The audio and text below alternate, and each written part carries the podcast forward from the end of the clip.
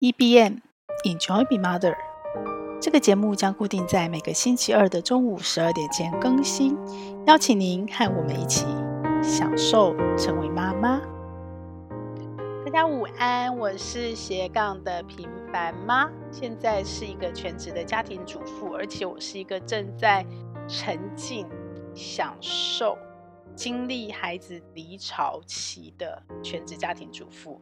这段期间。不容易过，因为我相信很多妈妈都跟我一样。如果这时候有孩子出外宿，或者是到国外念书，因为之前疫情的关系，我们意外的捡到了一段很珍贵的亲子时光。如果是上班妈妈，可能会来来去去，有时候是在家上班，有时候还是要回公司。那如果是全职妈妈，就是小孩子在小 baby 期。过了，开始上学，自由了。突然青少年的时候又回家了。那在家里的感觉，我不晓得大家怎么样哦。但是我非常的珍惜，因为我已经很有意识的知道孩子长大了要放飞了。所以这两年对我来讲是一个很捡到的珍贵时光。但也因为这样，所以对小孩离巢的这一刻，呃，超乎我想象的深刻。超乎我想象的困难，那个睹物思人，不管走到哪里看到什么煮什么，然后平常每天都是黏在身边。虽然我们都在各做各的事情，可是我们都看着彼此，然后都知道彼此在旁边。突然有一天都空空的，大家都不在，只剩我一个人，那个感受更强烈。然后总是有一点淡淡的悲伤，就是嗯，把我带回了。好像以前谈恋爱的时候，就是很思念、很思念一个人，然后看不到他的那种孤单。其实独处，我是一个非常厉害的，我是一直都在独处，我也很喜欢独处。然后孤独这件事情，我也是非常享受的，从年轻到现在，我都很享受。但是孤单这件事情，非常的有趣。然后我今天就很巧合的听樊登的书，呃，听书的时候，刚好听到一本新的书哦，是呃存在心理学主义的书。然后它里面樊登在说书的时候就介绍一句话，非常有趣。他就说，一只狗是不会孤单的，但是他思念、想念另外一只狗的时候，他就开始孤单了。刚好 bingo，我就觉得啊，不是在说我吗？对，好，那这样的一个离巢，很有趣的是。呃，我真的觉得老天爷的安排很巧妙。就是在我的小孩要离巢，因为本来以为是可能要在两三年才会空巢，姐姐先离巢嘛。那妹妹现在高中，她可能要到大学，我还有个两三年慢慢调整、慢慢适应、慢慢享受。结果呢，妹妹通勤通了几天以后，因为学校其实距离不。不远哦，但是大众捷运的话就很远，会绕一大圈，所以他通了几天以后就觉得这样实在太不效率，然后太太浪费时间也浪费钱了，所以他就决定他们学校的宿舍有空，他决定下个月开始要申请住宿。对我来说就非常的意外，我自己也是高中就北上，从桃园搬到台北住外宿，所以我没有任何理由阻止我的女儿高中就成年了。但是对我来讲，那个。本来要适应很久的离巢期，却突然变成了空巢期。然后刚刚好在这段时间，我的电脑也坏了，然后我就在整理。所以我一直在反复思考所谓的断舍离哦。这个在一年半前我先做过了，但是那个时候我想大，我相信大家也是一样。当你要开始断舍，第一个就是外在的环境嘛。我整理了所有外在环境该舍的，其实本来就已经。舍一直在不断的整理哦，不断，因为这是一个长长的准备期，准备我的五十 plus，其实准备三年了，所以其实中间就一直在舍，一直在舍，所以外在的物质环境其实不是那么难，比较难的反而是呃三 C，包括我的工作档案，我的硬碟的档案，包括很多个硬碟的备份，包括 LINE 有 FB 的连友，很多这些所谓数位资产的累积，那因为数位的成本。更低，很多是看起来是免费的，然后呢，它又没有限制，所以我们更容易在这边累积很大量、很大量的东西。那你说你平常不去动它，好像也不会干扰你，可是它就是站在那边占个空间。那像我的电脑，因为我不去管它，它已经累积到电脑无法运作了，你就得处理。所以我也刚好在处理电脑的断舍离，然后两个事情加起来，我就一直在思考说，哦，明年我就五十岁了，那到底？我这个阶段断舍离，我要做什么呢？就很有趣的是，呃，上礼拜呢，我就接了一场荒野的活动。我本来就是荒野的职工，但是因为工作的转折，所以其实距离拉得很远了，也很久没有去参加他职工活动了。那那一次也是意外，刚好手上接案的工作到了一个段落，有个空档，那好朋友需要帮忙，所以我就重操旧业，就去接了荒野的志工。但这次不一样的是，过去在荒野志工都是面对我们认识的人。所以那个关系都是一个，就算是陌生的关系，你也是同属一个组织、一个团队。那这一次这个志工是我第一次参加荒野协会，就是去带不认识的陌生人去做导引，然后带着他们完成一些特定的任务，然后任务结束我们就解散了。不只是呃我们带的民众解散了，连我们那个团队都解散了。然后团队里面其实很多是不认识，我们大家一起共事，然后那段时间针对这个任务，我们其实交流，因为。还是有荒野的这个组织的凝聚力，但结束我们就结束了，没有任何一点点的感伤，或者是大家要留下来，或者是要把它留在任何群组，连群组都及时退出了，刚好卡在这个时间点，这件事情就给了我很大的刺激。我连续想，回头想，想了两三天哦，诶，我的生命中好像已经好长一段时间没有类似这样的一个人际关系，因为我很爱留东西哦，我不知道是不是我金牛座还是。呃，我不知道是什么样的个性。总之呢，我连国小的通讯录我都还留着，然后很珍贵的、很重要的意义我都留着。那像国中的那个毕业纪念册后面通讯录，其实我们联络同学会的时候，很多人的那个都搬家了，所以他那个地址或电话都改过了。其实都知道那个资料的正确度已经很差，可是我就是舍不得丢。我每一次断舍离都想要把那些那一叠一叠资料，包括呃，我当初刚开始。跑线的时候，当记者的时候，有很多联络人的资料是写在小本本里的，不同的小本本，我全部都留着，包括电脑印出来的或电脑里的档案，我全部舍不得丢。舍不得丢的原因是，有部分是因为有感情，就是虽然那资料都不正确，可你看到，你感觉就会想到。那有一部分是，呃，你总是觉得好像可能里面有某一些人会在你的人生的某一个时刻，或许会再相遇。所以刚开始，脸书让我很兴奋。除了那个我的这一天，我的每一天这样的一个功能，让我非常的喜欢之外，还有另外一个脸书让我非常兴奋跟开心，就是你常常会在脸书上不期而遇你的人生某一个阶段，你曾经认识、曾经互动，那那个互动或深或浅，但是呢，你是有印象，你是记得，突然在脸书相遇了，那个都会让我开心好久好久。但是呢，在相遇的那一刻，开心好久好久以后，百分之八十以上的重逢跟相遇，其实，在脸书也就是淡淡的这样过了。你知道，你可能找得到这个人，你需要找他的时候，你随时可以找到他。但是平常其实你们还是因为生命已经没有再交集那么深了，所以其实你们还是平行线。所以呢，脸书也好，LINE 也好，即时通讯也好，像我现在看我女儿讲电话，他们都是网络电话嘛，然后直接挂线。那个是完全就这样一一路讲下去，然后讲东西都会觉得很无聊，然后再回想我们小时候电话费很贵，也是会抱着电话跟同学聊天，但是会被妈妈一直念、一直骂、一直念。时代整个不一样，人际关系也变得不一样了。这样的一个方便性，到底大家是更珍惜，还是更不珍惜所谓的人际关系？好，那拉回我自己。我从来没有去思考这件事情，因为人生真的是，尤其是四十几岁、三十到四十岁三明治时阶段，很忙很累。然后你有工作上的人际关系，你有家庭的人际关系。像我们妈妈，如果是比较积极参与孩子，或是很多全职妈妈带着孩子自学，你有很多不同的自学团体，大大小小、深深浅浅，有的待得长，有的待得短，然后有的互动的深，有的互动的短。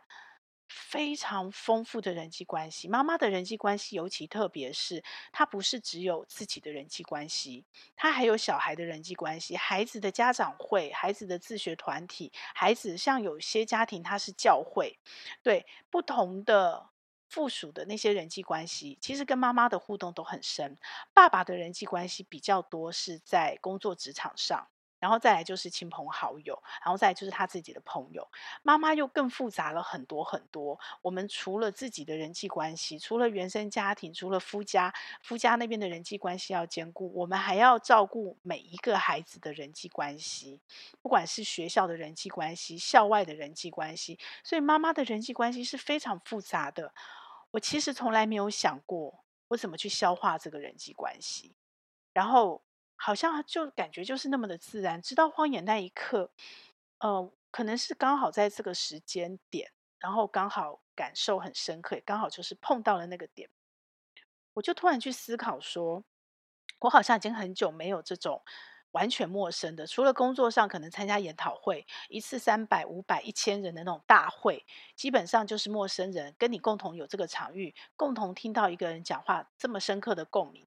然后你不会留下任何的后续，你就是在那个当下那个现场跟这一群人一起享受之外。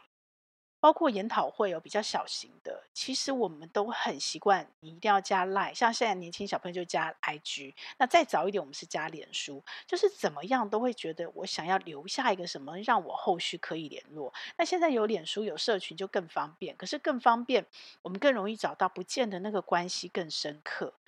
那这很像我的档案哦，就是我最近在整理的档案，中间有一个什么叫做封存法，就是。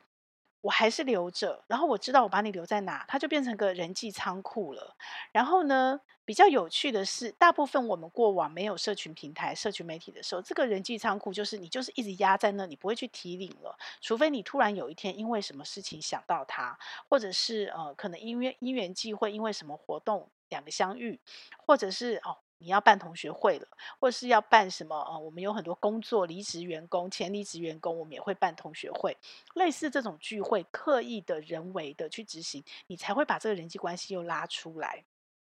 或者是呃，可能彼此有一些共同的交集，比方可能是孩子关系的交集，可能是孩子，可能是教会，可能是什么。所以我那天听到那个呃威爷他们一个 podcast 节目在聊说，其实呢，你越希望珍惜的好朋友，你越应该跟他建立工作上的关系。这句话我当时听了很久，我后来深深的认同。为什么？本来是觉得越是好朋友，你不要一起工作，不要一起做生意，有没有？很容易吵架，对不对？可是我后来发现，真的是这样，因为现代人的人际关系太复杂，也太丰富，而且太不容易断舍离。我们过去因为没有这么多联络方便，所以包括你的小学同学啊，即使同学了六年，可能很深刻的互动，但后来你上了国中，上了高中，你的生活环境整个改变以后，尤其像我这种从桃园搬到台北，呃，跨区就读的，基本上断了就断了。你的人生如果没有再重逢偶遇，这个人就从你生命彻底消失了。所以，我们以前有一种说法是，你的生命就是一直线往前走，很多都是过去。关系就会一段一段的过去，只有跟你深刻的血缘可能会走到最后，对，所以很多关系你要把时间留给自己，你不要这么的眷恋跟留恋。可是现在不是这样了，现在是，呃，所有的东西压成扁平了，所以所有的关系结束之后，其实你都把它压在所谓的数位社群的仓库里面，而且呢，这个仓库有趣的是，不是你要去找它，你才把它翻出来，其实它随时都可以看着你。那这个怎么看？可能是演算法，可是某一天他突然在涂鸦墙看到你就开始互动，所以这产生一个很微妙的，就是有一些朋友、有一些同学，可能你在读书时候跟他并不熟，反而是后来进了社会，因为社群平台连接了以后，一些人生价值观、一些观点，甚至于刚刚威爷说的，你们突然在工作上有了交集，有了便利性，然后两个人的关系缘分反而又变深了，这个是社群平台的好处。那这也是我们现在人际关系很难断舍离的一不容易断舍离的一个原因，因为呃没有像以前切割的那么的分明，所以我就在思考，那我五十岁以后还是这样吗？因为其实这个负担是很重的。如果说我们在下半人生想要更明确的做自己，想要留更多的时间给自己，想要有让自己更自在，然后更舒缓、更优雅的去。去享受我的人生剩余的时间所能享受的一切，我想要做的一切，不要留下遗憾的话，其实很多这种压在那里的灰色的空间，就像我们一个房子嘛，你一直买，一直买，一直买，哦，你感觉好像没有差，反正我有空间放，可是实际上那个坪效都很贵的，你只要多占了一个空间，你就没有空间可以去接收新的东西，或是你没有空间去。把一个你真的喜欢的东西，把它扩大，把它享受得更深刻。所以，我们必须要断舍离，我们必须要定期的清理。那像荒野那样的结束了就结束，不管是工作伙伴，不管是志工，这样的经验我以前是少的。我这两天就是在思考，是不是以后五十 plus 以后，这样的关系会越来越多。也就是说，你的人生走过了五十年，不管是因为孩子的关系，因为自己原生家庭的关系，因为自己成长所有的朋友，因为自己工作职场所有的同事，或者是因为，嗯，孩子他成长的过程中所有的交集，哪些人会在交集，哪些人不会在交集？那在社群仓库里面，社群平台仓库里面几乎都没有交集的，这些人要怎么办？要丢掉吗？很多人很喜欢就是整理连友嘛。那我觉得这都是对自己的一种断舍。那断舍离的目的不竟然只是剔除名单这种数量的一个断舍离的整理。其实我觉得很多是质量、质化的，就是当你没有这么重的包袱跟沉重压力的时候，可能你在。你的社群平台发表任何事情的时候，你会是比较轻松的，你会是比较更能做自己，更更表现自己，更彰显自己的。所以，对每一个人都有不同的断舍离的意义。那我在思考的就是，我已经开始告别了，然后呃，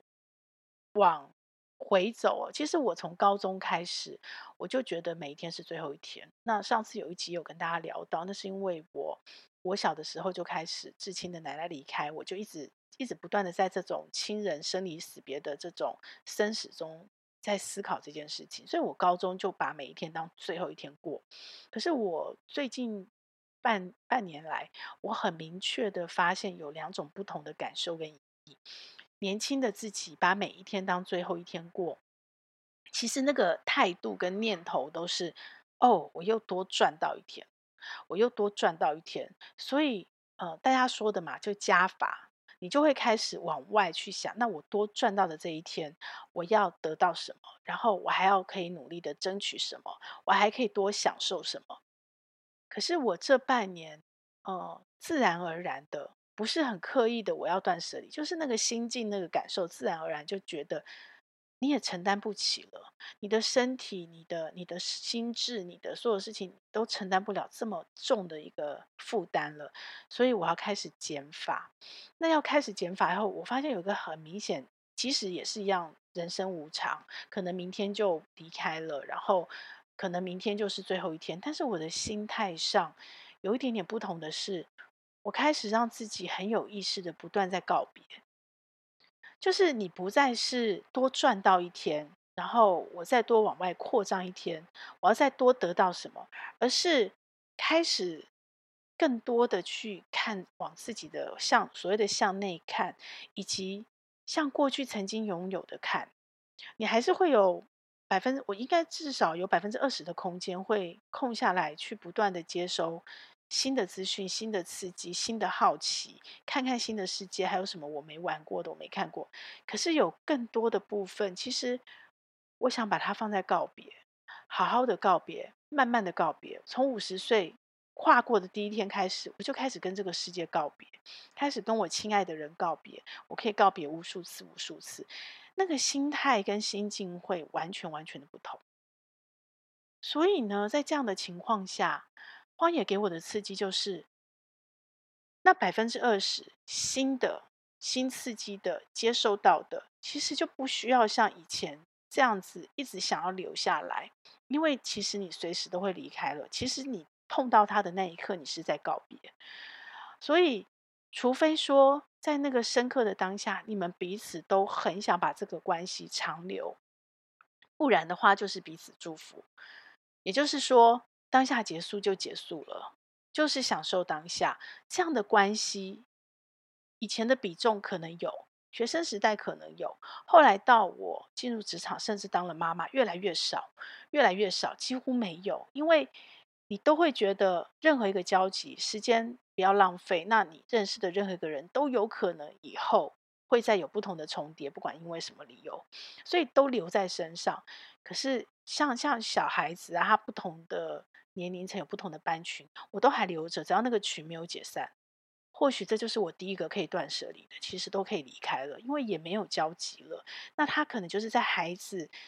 在读书的那个当下，会互动那个当下，你会跟家长互动、跟老师互动那个当下，它有它的价值跟意义。可是解散后各走各的人生，连社群平台其实现在是没有成本的在那，可是有你的心灵成本、心理成本。如果把这件事情想透了，那或许我就可以去认识更多更多这样的人的这样的关系所建立起来的关系。然后剩下的百分之八十，就是把那些呃封存的关系开始慢慢的、慢慢的。如果我不是明天就突然合上眼睛了，突然遭逢意外了，那我可能就有个三年、五年、十年、二十年，好好的、慢慢的断舍离，慢慢的告别，慢慢的重新认识。然后在这样的慢慢的过程中，本来可能都是浅浅的，没有时间可以互动的，碰到真的是这辈子很珍惜、很珍惜的关系，我们就。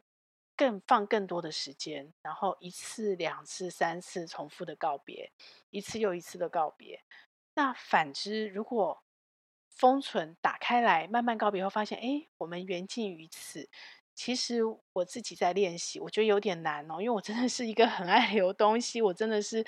很舍不得很多事情的人。那我要开始练习，因为总有一天你还是要舍得嘛，所以不需要等到最后那一天。或许这个时候我就可以开始慢慢的哦，脱离了这样的群组，呃，解除了连友的关系，解除了赖友的关系，在我们好好告别以后，好好的说再见，然后或许哪一天会再重逢也不一定啊。然后我的那一堆杂七杂八的通讯录，或许找那么一个下午，或是有一天我就一通一通电话打过，如果都没有了，就丢了吧，就丢了吧。嗯，可能再拍张照片，你看就是这样。所以我自己就慢慢厘清了一个所谓的人际关系的断舍离的方法。一样哦，我想象了一个天平，那那个天平一样是有极端的两边，百分之八十或者是七十以上的时间、资源、心力，我要留给右边那个我所谓的珍藏的人。珍藏的或许可以再低一点，百分之六十。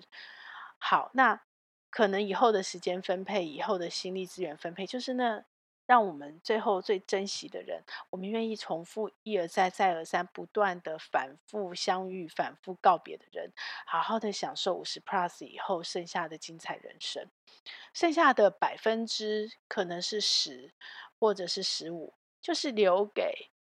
认识的人。但是那样的认识，就是在那个当下享受当下，不用再留恋，不用再把它累积成未来的关系。大家彼此很深刻的交集，那这样的我比较少，可是我可以想象未来可能会去上很多不同的课，是我的偏好，是我的兴趣。那那些同学就不一定。像我这一次呃有上那个电脑课，我们很密集的，每天早上八点到十点，到晚上六点，然后一天那么长的时间，然后连续了大概两个月，其实是一个很密集。但是我不确定实体课我们会不会改变，但是我们因为疫情的关系，我们是在电脑课上上课的时候，每天都在一起接触，但是。结束了以后，其实那个群组我们就没再互动了，同学也没有再交集，所以像这样的课程，这样的关系，可能之后就会越来越多，因为我们会有不同的兴趣，我们会有不同的交集。那你不会跟每一个人都是那么熟，大家为了共同的兴趣去学习一个共同的东西，然后有了共同的连结，但是。结束以后，有可能那个连接不一定就要长相聚或长相忆嘛？那这样的关系可能就会有，那这样的关系会比越来越多。那这个部分就会是替代掉过去在三十岁、四十岁，你可能在照顾孩子的时候那样的心情、那样的时间、那样的身心灵。最后中间的这一群。就是我慢慢的一个灰色地带，从陌生的，或者是以前曾经很熟，然后我们重新再联络，如果还联络得上，哪一些很重要的人，你想要好好跟他告别，我就会用一个好好告别的心情，去慢慢的接触，慢慢的重新一个一个的去重新联络。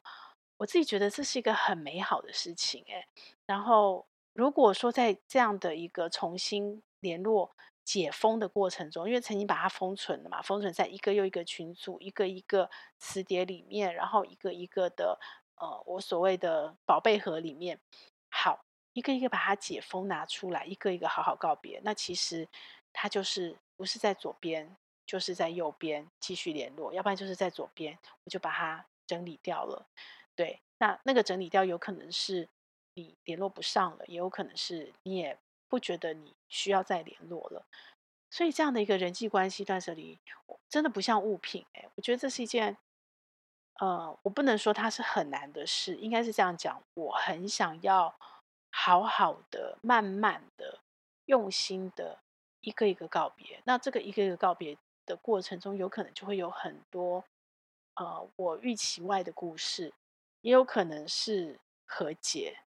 也有可能是。我曾经做过什么事情？我得罪了什么人，或者是我让什么人难过了？然后或者是什么人曾经让我难过？那个当下我们过不去。那过了五十岁以后，我们的智慧都不同了，我们就可以重新的再去解封，然后重新的去面对那样的一个过去。就像萨提尔，我们可以回到那个当下。那因为我们现在的自己都有力量了，我们也有不同的视角了。走过人生这么长一段里程，有可能对于当下的那件事情，我们也重新解读了，可以有能力再回到那个当下，去看到不同的视角，去重新认识不同的人事物。所以我觉得那是一个很棒的感觉。所以也回头我自己很期待五十 plus 的前后，我有机会可以一个人去。环岛，而且是徒步环岛或是单车环岛。那对我来讲，关键字不在徒步环岛或单车环岛，也不在环岛。其实关键字是在告别。我其实是用一个希望帮自己告办一个生前告别仪式那样的心念、那样的想法，在规划、在想象这么一场环岛。那他可能从五十岁。开始一个起点，那开关打开了。谁说我只能做一次呢？我可以一次一次又一次。那谁说环岛只有一条路线呢？我可以走不同的路线，走 N 次。谁说环岛只能走做一种交通工具，或是用一种方式呢？它其实对我来讲，就是我下半人生不断的开发、相遇，还有告别。他可能是告别人、告别事、告别物，所以这样的一个心情哦，不断的在想，呃，所谓的我想要的断舍离，我觉得物品的断舍离是很容易的。我相信很多朋友到了我这个年纪，也可能越来越偏向极简风，然后很多事情真的很简单，物质需求没有那么多，那么需要了。但是人际的断舍离，还有就是对自己过去的一些累积。可能是作品的累积，可能是能力的累积，那样的心情是比较不容易割舍下的。那或许可以跟我一样，从这个角度去思考，把东西分类为很极端的，就是正念当下的，享受当下，享受那个当下像烟火般美好交集的，散了就散了。如果有一天有缘再遇，那真的就是你的缘分。那剩下。慢慢慢慢的去解封你过去你觉得值得珍惜的人事物，那不值得珍惜的，我们就真的生命有限了，因为我们已经在倒数，我们已经在告别了，所以也不需要再去执着执着在那个上面。如果你们真的这这辈子有缘，我相信会再相遇的，那就让它也过去吧。然后慢慢的，只是不是我我还是做不到，就是把那一整盒的宝贝盒里面，通通就是直接丢垃圾桶，或者是。把我的档案，就像我这次整理档案，我本来预期三天就会弄完，结果我还是慢慢的看，慢慢的堆，慢慢的没办法杀，然后又找又封存、封存、封存，又再度封存，然后只是重新整理过，把它都整理到我的云端硬碟，然后可能要再买新硬碟再来做封存，所以我还是舍不得哦。可是人不就这样吗？生命不就这样吗？我真心觉得。生命的美好在爱，而爱的美好其实关键是关系。那关系包括了自己，也包括了跟你互动的每一个人。我真心觉得人空白的来，然后合上眼的那一刻，你最后走的时候，我还没有经历啦，我不知道。但是我参与了我至亲的离别，生死离别。其实我看到的，跟我感受的，到最后真的最在意的。最珍贵的，其实就是关系，就是你这辈子交集的，你最珍重的，你最珍惜的这些人的爱。然后，你想留下什么给他，以及离开的人他留下了什么给我？对，这其实是我一直一直一直一直在思考的事情，然后一直一直在反复问自己的事情。那这才是最重要的。那这么重要的事情，怎么可能瞬间断舍离呢？我不知道，可能有的人很厉害，但是我真的做不到。所以，我的朋友们，如果你们听到这集 Podcast，我们来约吧。